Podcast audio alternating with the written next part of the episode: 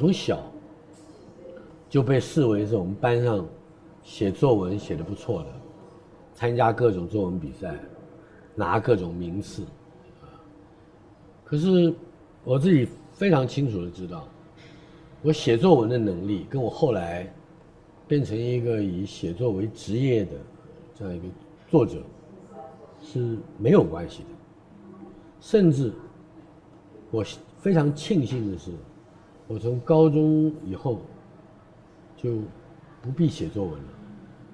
而如果高中以后还让我继续写作文，我肯定再过十五辈子也当不了一个作家。甚至我觉得，如果我们的作文教育不能够彻底的改弦更张的话，日后华文世界不会有作家。这个说的可能过于激烈了一点，呃，可是我的立论就是，我们的作文教育。我猜想两岸皆然，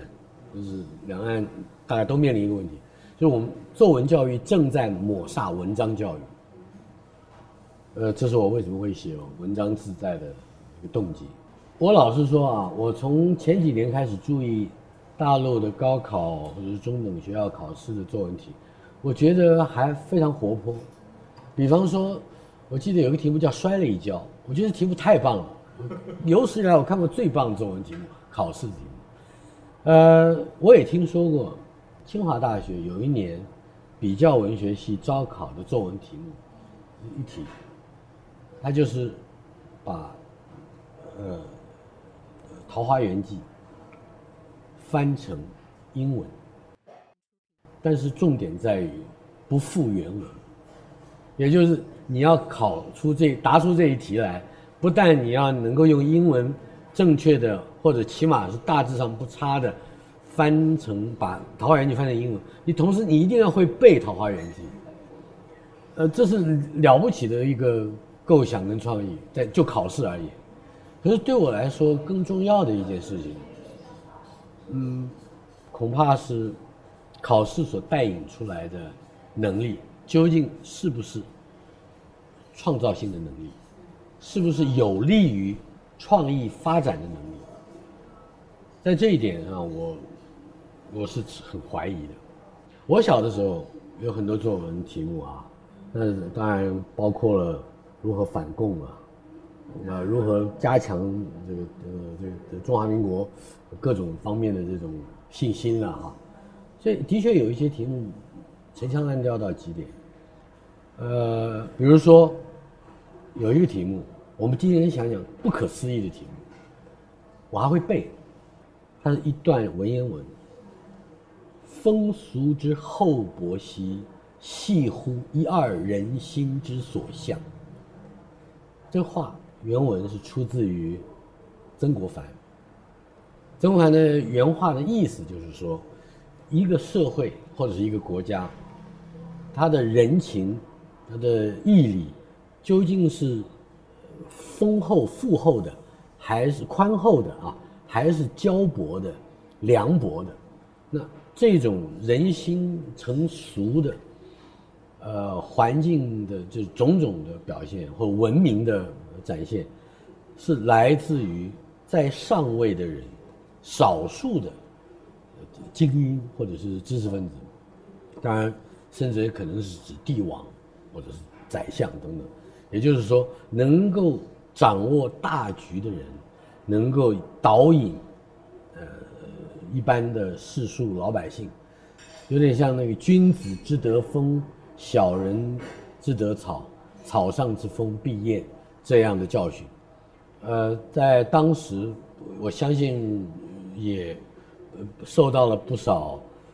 师长或者是家长们的推崇，说：“哎呀，这个真的是启发我们的孩子能够往从大处看问题。”啊，等等这种赞誉啊，但我们今天去看，他恐怕有很多人会认为这是一个陈年骨头万年塞，这个非常蚀骨不化的题目，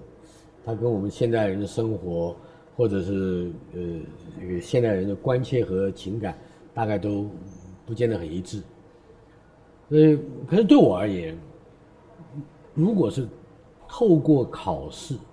来去甄别一个学生有没有基本的表达能力，我倒宁可说，那种老掉牙的题目，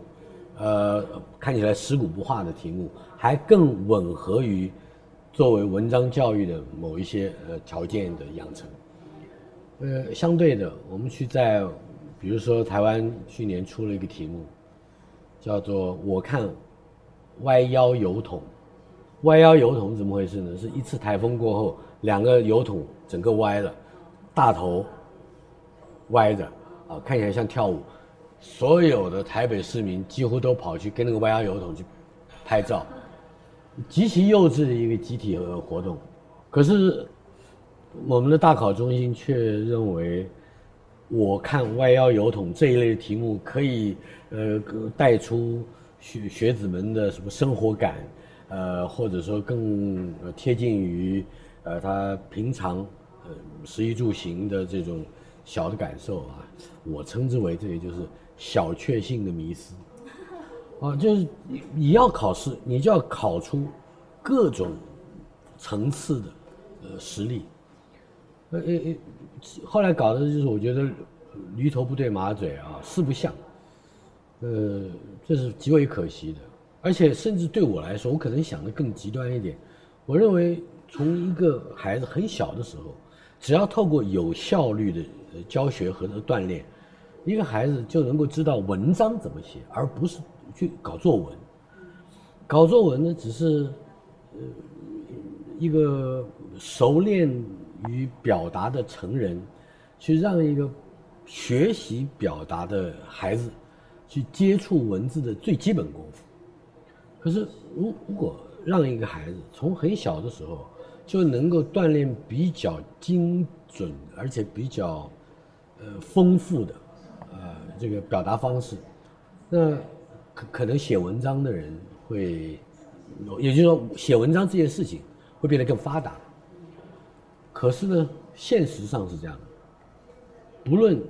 有多少语文教师，大陆叫语文教师，我们叫国文老师。大概绝大多数的这些老师们是自己不写文章，自己不写文章的人，却要教下一代的人开始明了怎么写文章。这个有一点奇怪，就有点像说你自己不开车的人，